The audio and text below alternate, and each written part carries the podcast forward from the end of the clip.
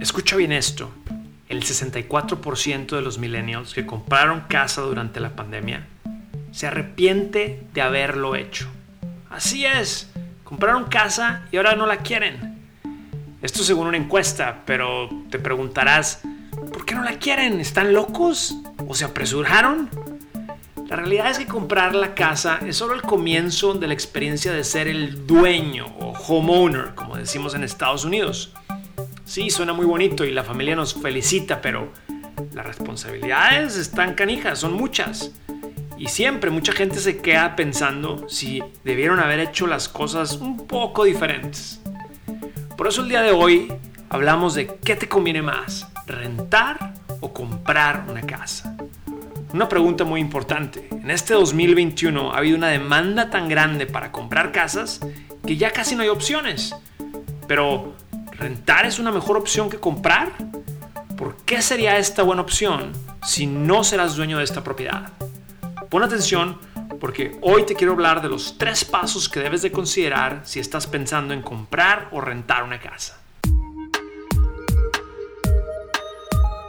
FinHabits presenta Hábitos financieros.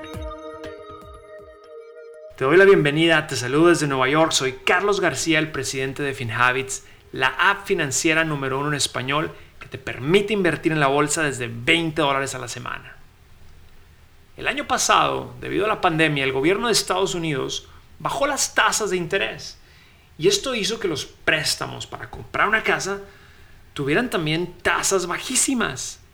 Pero debido a esas bajas, ya que muchas personas buscaron una casa más grande, la demanda por comprar casas creció.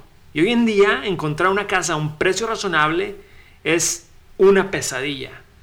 Los precios se han disparado y es por eso que es tan importante que te detengas y pienses cuál es la mejor opción entre comprar o rentar. Y en la mayoría de las veces tiene que ver con tu bolsillo. Por otro lado, las rentas han bajado, ya que como muchas personas podían fácilmente mudarse, pues se fueron y los propietarios de estas casas han tenido problemas para que la gente ocupe estos espacios de nuevo. Y esto también ha llegado a un récord que tampoco se había visto en muchos años. Y yo creo que aquí podrías aprovechar las rebajas en las rentas antes de que el mercado de rentas se recupere. Primer paso, Decide cuánto tiempo planeas quedarte a vivir en esta propiedad. ¿Estás planeando echar raíces en tu comunidad o deseas un poco más de flexibilidad? Pues yo te diría que si estás seguro de que te vas a quedar en esta casa durante por lo menos 5 años, entonces comprar una casa tiene sentido. Es una buena opción tanto económica como emocionalmente. Echar raíces en un lugar donde puedes darles toques personales. Pero alquilar o rentar puede ser la mejor opción si tú prefieres ser un poco más nómada. Por ejemplo, digamos que estás buscando cambiarte de trabajo y las empresas que más te gustan están del otro lado del país. Pues no vas a querer lidiar con vender una casa durante la transición a un nuevo trabajo. O tal vez eres de los que te gusta conocer bien los alrededores antes de establecerte bien en un lugar. Claro que puedes comprar una casa y luego venderla dentro de unos años, pero los costos no valen la pena. Aparte de los costos iniciales de cierre y mudanza, es posible que debas pagar más costos de cierre al vender una casa, además de otros costos como reparaciones y renovaciones que harían que la casa se venda por un mejor precio. Paso número 2. Estima el costo de rentar y comprar. Este paso es parte de lo que enfatizamos en la comunidad de FinHabits. El tener un presupuesto mensual es clave para tener éxito en nuestras finanzas. Entonces, antes de ir a buscar una casa nueva o comprar o rentar, me imagino que ya tienes un presupuesto mensual bien definido. No cometas el error de firmar algún contrato de arrendamiento o compra sin antes saber cuánto puedes gastar. Ahora, la diferencia del costo promedio entre rentar y ser dueño de una casa con una hipoteca mensual puede variar muchísimo. Por ejemplo, en esta ciudad de Nueva York, la diferencia es de 1.400 dólares al mes. Es más caro comprar una casa. Mientras que en lugares como San Francisco o San José, California, la diferencia es de mil dólares entre los que rentan y los que compran. Quiere decir, sigue siendo más caro comprar una casa. Es una diferencia enorme.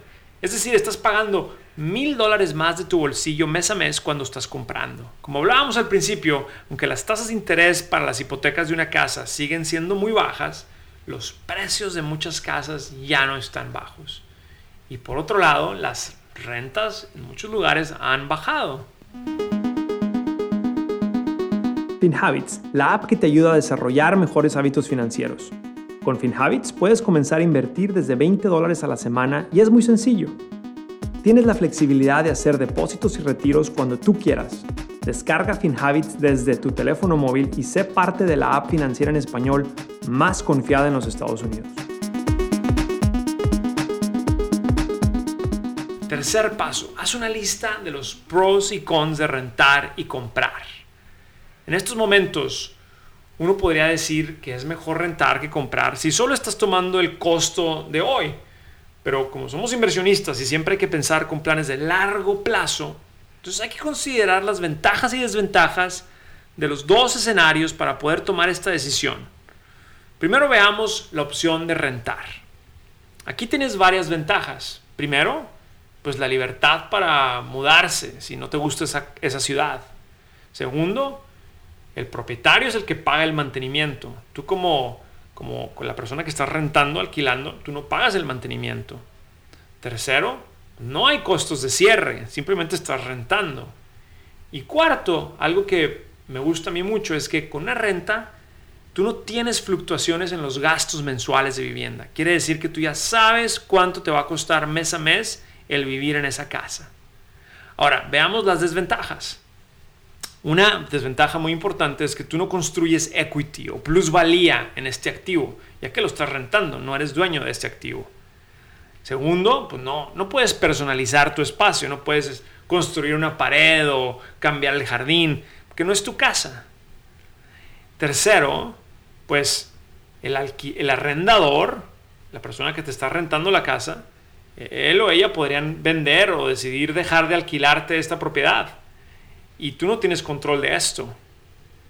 Entonces, hay que pensar muy bien las ventajas y desventajas cuando uno está rentando. Ahora veamos la opción de comprar.